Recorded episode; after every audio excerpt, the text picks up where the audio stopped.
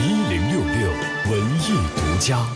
畅享好家风，巾帼展风采。庆祝三八国际妇女节活动三月十一号在中国印刷博物馆举行。这是国家新闻出版广电总局工会、副工委、中国印刷博物馆以“家国天下”专展为背景，开展弘扬文明家风系列的第二期活动。来听中国印刷博物馆馆长孙宝林的介绍。今天的活动呢，我们知道三月份都是女性的生日，应该全年都是女性的生日哈。三八节刚刚过去，它也是三八节的一个系列活动。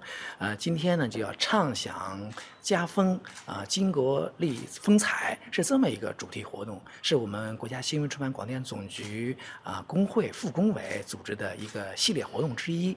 那么大家从各个单位啊赶到这儿，也欢迎社会各界的观众呢前来参观体验。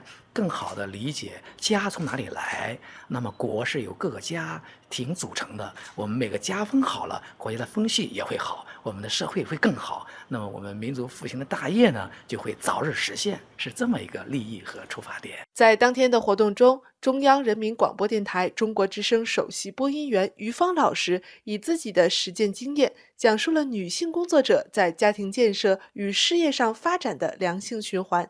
现场，他还带领全体女同志共同朗诵那首我们都很熟悉的《木兰诗》：“阿爷无大儿，木兰无长兄。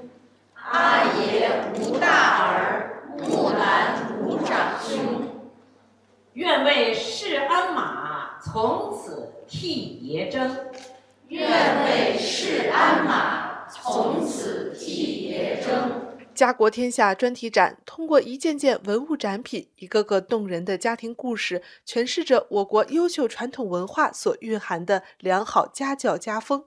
未来，印刷博物馆的专题展还将带来更多与我们的工作生活紧密相结合的相关活动。敬请期待。文艺之声记者宋歌北京采访报道。